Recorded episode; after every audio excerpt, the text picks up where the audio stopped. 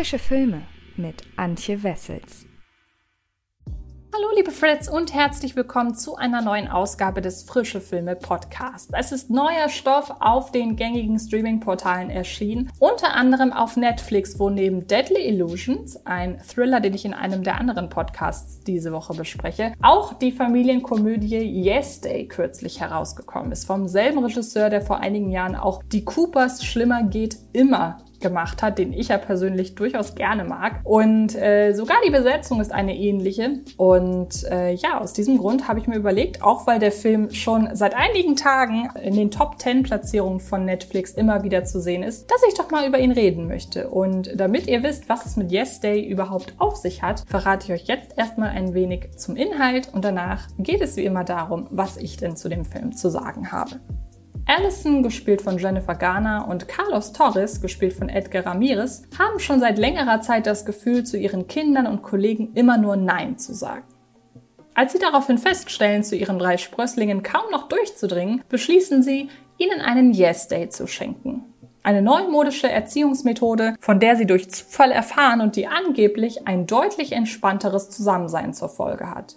Laut den Regeln eines Yes Days dürfen die Kinder 24 Stunden lang über den Alltag bestimmen. Ihre Eltern müssen auf einmal zu fast allem Ja sagen. Das Nein verschwindet vorerst aus dem Wortschatz. Die beiden ahnen nicht, dass dies zu einem unglaublichen Abenteuer rund um Los Angeles führen wird, das die Familie enger denn je zusammenschweißt. Und was jetzt? Zwei Buchstaben, ein Wort. N-Ö. Fenster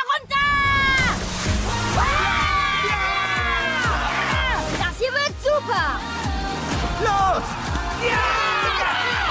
Ich bin nicht immer eine Spaßbremse, siehst du? Ihr werdet niemals den ganzen Tag durchhalten.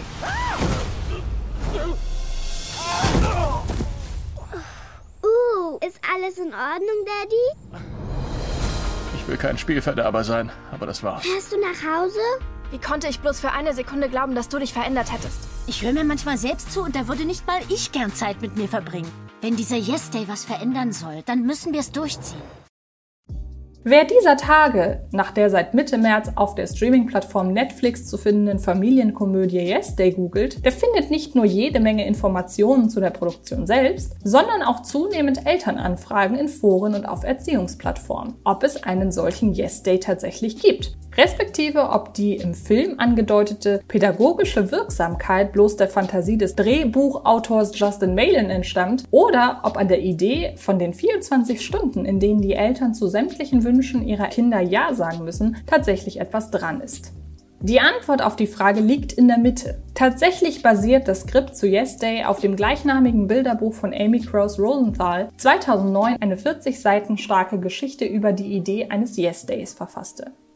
Mittlerweile hat das Buch insbesondere in den USA zahlreiche Familien dazu inspiriert, einen solchen Yes Day einmal im Jahr zu zelebrieren.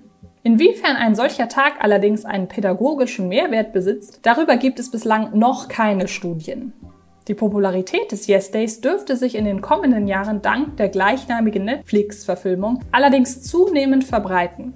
Und wer weiß, vielleicht wachsen die nachwachsenden Generationen ja wirklich mit der Tradition auf, dass ihre Eltern einmal im Jahr zu fast allen Anliegen ihrer Kids Ja und Amen sagen müssen.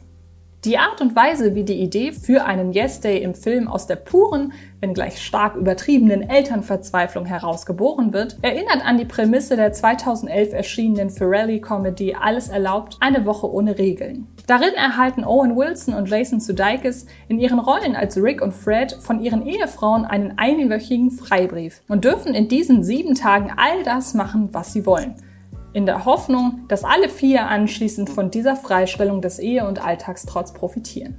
In Yes Day geht es zwar nicht ganz so drastisch zur Sache, aber auch hier dominiert das Ziel, dass diese 24-Stunden-Auszeit der Eltern als permanente Neinsager und Spaßbremsen frischen Wind in den Familienalltag der Torres-Familie bringen soll. Und dass jeder von ihnen anschließend umso mehr versteht, was er oder sie jeweils am anderen hat.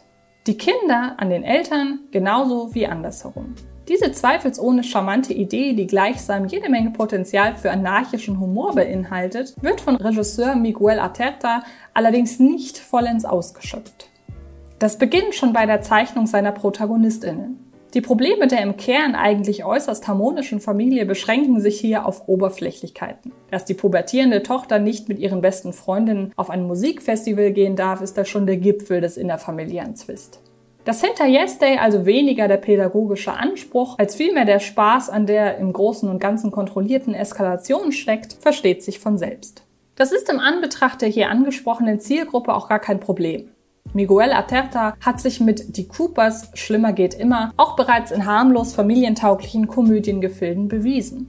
Doch mit der Zeit rückt der titelgebende Yes Day immer weiter in den Hintergrund. Zu Beginn eröffnet die plötzliche Laissez-faire-Haltung der Eltern den Kids noch ungeahnte Möglichkeiten. Eis zum Frühstück, das gab es bei den Torres bislang nicht. Bei solch kleinen, harmlosen Einforderungen der Kinder, so etwa auch als die Jüngste ihre Mutter kunterbunt schminken möchte, steht klar der Spaß am Austesten ihrer Grenzen im Vordergrund. Die eher friedliebende Grundhaltung der Kids und ihre gute Kinderstube sorgen schon dafür, dass die Folgen dessen nicht allzu extrem ausfallen. Es zeigt den Eltern aber auch auf sanfte Weise, dass ihr fast schon dogmatisches Nein hier und da vielleicht wirklich eine Spur zu streng ist, wenn man die Kinder dann und wann ganz und gar Kind sein lassen sollte. Darüber hinaus spielen die vorab festgelegten Regeln des Yes Days klar den Eltern in die Hände. Die Zukunft betreffende Entscheidungen etwa bleiben vom Yes Day unberührt. Und so dürfen die Kinder weder einen Hund als neues Haustier einfordern, noch darf die Älteste endlich ohne ihre Mutter aufs Musikfestival. Diese der ultimativen Eskalation von Anfang an gesetzten Grenzen hemmen Yeste spürbar. Denn auch wenn der Film letztlich schon immer ein harmloser Familienspaß bleiben sollte, mit dem Wissen, dass der Super-GAU, wie auch immer dieser aussehen mag, sowieso nicht passieren kann, macht es nur halb so viel Spaß, den Eskapaden der Torres-Familie zuzusehen. Ich muss diesen Gorilla für meine Kinder gewinnen. Wir werden verlieren, Lady. Gewonnen! Ich hab den Gorilla gemacht! Bitte stehen Sie still. Oh. oh. Können wir das wiederholen? Macht euch gefasst auf ein bisschen Spaß! Was ist hier los?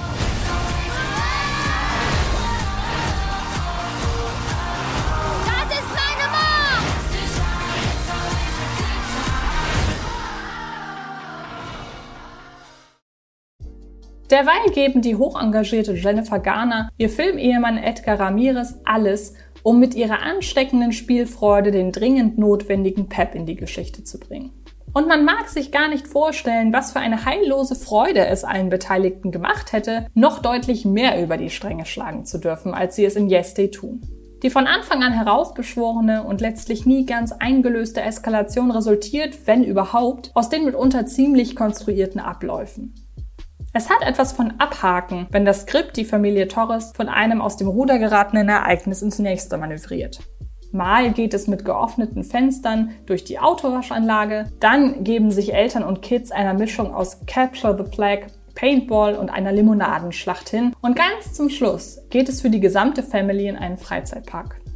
Die Bezüge auf den Yes Day fallen mit der Zeit immer rudimentärer aus. Und wenn es genretypisch gegen Ende noch einmal betont sentimental wird, weil plötzlich jedes Familienmitglied den Wert der eigenen Familie erkennt, ist die Luft aus Yes Day sogar zeitweise komplett raus.